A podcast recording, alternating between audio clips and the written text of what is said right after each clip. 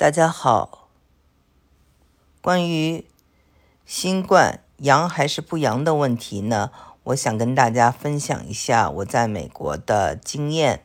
那么我自己呢是在今年三月份阳了，嗯，那么我跟我家里的人都没有隔离，他们呢都没有被传染上。我呢是做了三次测试，一次就在。呃，两次是在这个店里啊，叫 Walgreen，可以免费的去测试。它分两种，一种是快捷的，马上就出来；一种是二十四小时。那么我又在家里用测试盒测试了一次，一共测试了三次核酸。那么两次啊，在 Walgreen 是呃阳的，因为他让我填一个表，说有没有症状，我填了一个有，我不知道跟这个表有没有关系。因为在家里头自己测出来的是阴的。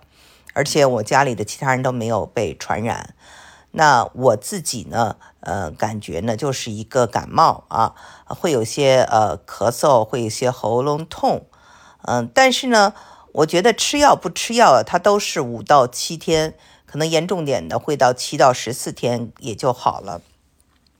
像小孩子们呢，他们在我之前都得过，但都是显得是阴性，就像一个流感一样。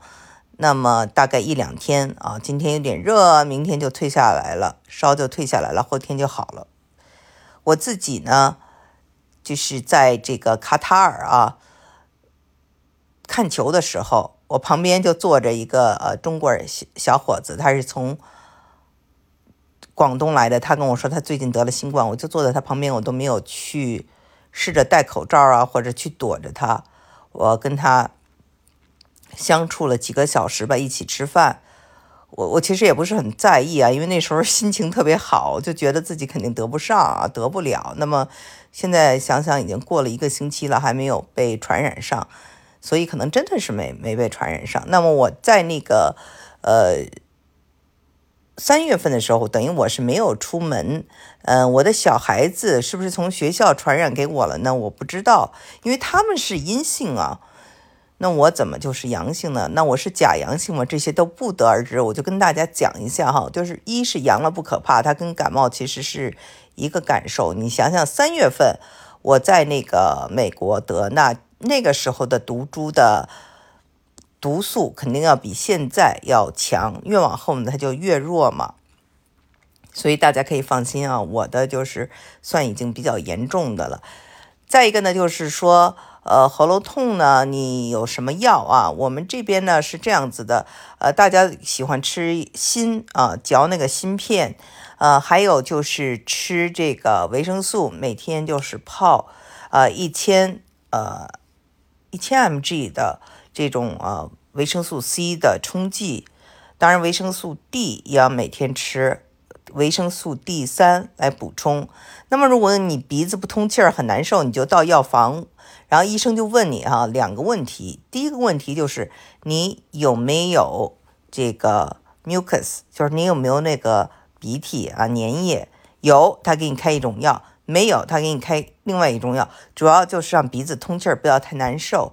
那至于大家说到的浑身痛这个问题呢，我是觉得，呃，感冒嘛都浑身痛，但是我不需要吃药啊。如果你实在吃不了，这边呢是呃建议吃泰诺。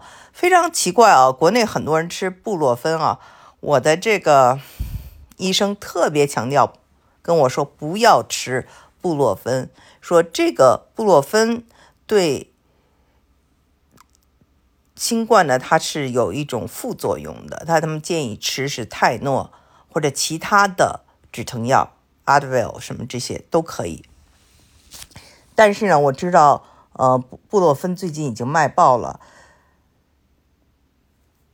但是呢，我呢讲的不一定对，因为我这个只是我的美国医生跟我讲的，或者是我自己个人的经历。那么大家还是要根据你们啊，嗯的医生怎么告诉你们的，因为医医生说的比较准。我呢是没有去看医生，我只是打电话询问了一下，呃，在这种啊远程通过这种呃视频问的医生。那么在美国，他就是一站式，比如你去那儿验了以后，他马上就给你呃写这个药你就可以就是又拿了药，然后又回去去吃。那很多人是不吃药，就觉得扛过去了。有的人呢，就是吃一点药，就让自己感觉舒服一下。那基本上就是说，有人害怕说，如果不吃药会不会恶化？其实你每天呢，就是用这个盐水漱口，然后呢，它基本上啊，在这个时候，它已经就在喉咙。不会再往下，不会再进入肺了，所以呢，很多的过多的，比如说，呃，担心呢，是嗯没有必要的。那么有人就问说，那这个新冠会不会引发一些基础病啊？就其实这跟感冒一样啊。我们知道冬天有很多老人感冒了以后呢，他会这个引发一些基础病，嗯，所以呢。我们看到，呃，之前呀，我读这个美国的一些医学报告说，每年大概有八万人死于流感。那么当时我跟一帮老太太哈就探讨这个问题，当时还没有新冠。我其实，在节目中，在当今美国的节目中，可能也说过这事儿。那些老太太说，这些都是有基础病，八十五岁左右的人，其实他们自己都是老太太了，他们都有的都七八十岁了。那因为这些人呢，流感以后他们传染了上以后死的就是无声无息的老人们，一般都是住了老人院呀或等等，所以这是一一个被忽视了的人群。但是呢，因为他们受了这个流感的。这种影响，所以呢，他们可能是心脏衰竭呀，可能是心脏病啊，可能是肾衰竭啊，可能是呃肾功能等等，但这些呢都算作流感，你知道吗？所以他们是这样的一个算法，因此呢，就是因为流感而去世的人就这么多。那其实呢，我们知道现在你可以说新冠肺炎。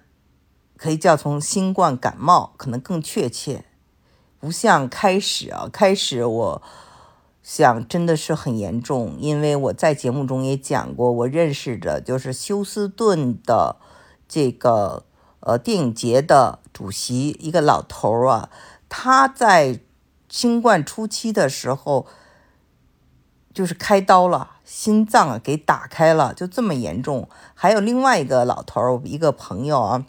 白人，他呢是背了那个氧气罐的，出门啊，就是从医院出来走路，一瘸一拐，半年才恢复的。